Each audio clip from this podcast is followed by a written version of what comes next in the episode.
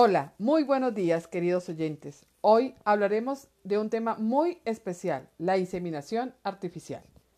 Para esto tenemos una invitada muy, muy, muy especial en nuestra emisora El Sueño del Amor, en la 106.9 FM. Vamos a hacer la presentación de nuestra invitada especial. Hola Margarita, ¿cómo estás? Hola Lorena, muy bien. Me encuentro súper contenta de que me hayan tenido en cuenta para entrar a este programa. Ay, qué felicidad. Bueno, empecemos, iniciemos nuestro tema del día.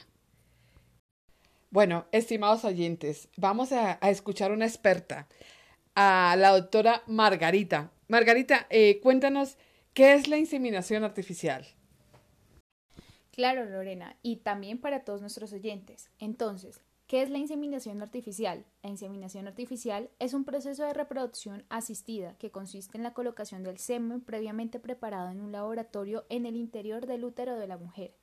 De esta forma, se consigue aumentar las probabilidades de que el óvulo sea fecundado por el espermatozoide y por tanto que el embarazo ocurra. El semen utilizado puede provenir tanto del hombre de la pareja como de un donante que, quiera hacer esta labor importante, muy interesante. Margarita, y cuénteme, ¿cómo sucede este tipo de procedimientos? ¿Cómo se realiza? Muy buena pregunta, Lorena. Bueno, para las personas y oyentes que quieran realizar este tipo de procedimientos, lo cual no recomiendo, primero se debe estudiar el ciclo menstrual de la mujer. Con ello, se puede realizar de manera adicional una estimulación ovárica a través de las hormonas para facilitar el proceso aunque también esto se debe hacer con precaución, porque de lo contrario pueden producirse gestaciones múltiples y no queremos eso. Cuando llega el momento, se introduce el semen en el cervix de la mujer a través de una cánula. Y este es un proceso que tarda por mucho más, o sea, 60 minutos. Solamente dura entre 30 a 60 minutos. Margarita, eh, quisiera saber ¿usted cree que este tipo de acciones se deben realizar o van contra la ética? Es muy interesante esa pregunta y la verdad es muy cuestionable. Existen muchas personas que están a favor, pero en este caso no concuerdo con la mayoría de las personas que fueron encuestadas sobre este tipo de preguntas. Cuéntanos por qué, Margarita.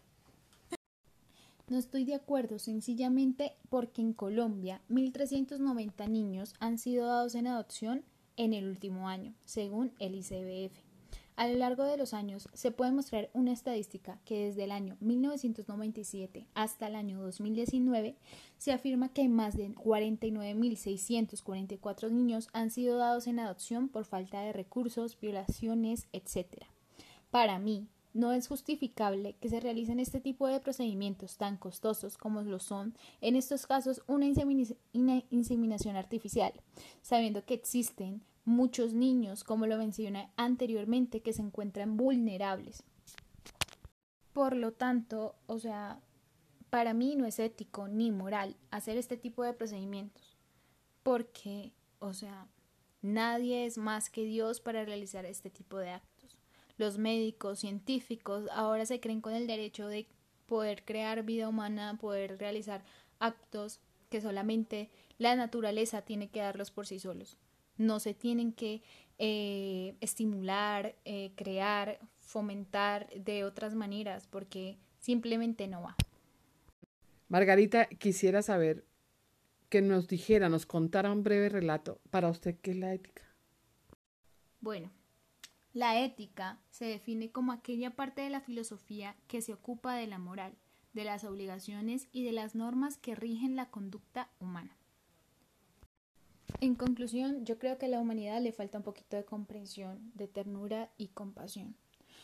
Deberían ser más solidarios con el prójimo, no deberían ser tan egoístas y, para este tipo de procedimientos, no deberían invertir tanto dinero, no deberían ni existir y más bien los niños que, como anteriormente mencioné, se encuentran vulnerables, abandonados y que necesitan una familia, deberían brindarles más bien el calor de un hogar en vez de invertir en una inseminación que puede y que puede que funcione y que puede que no funcione.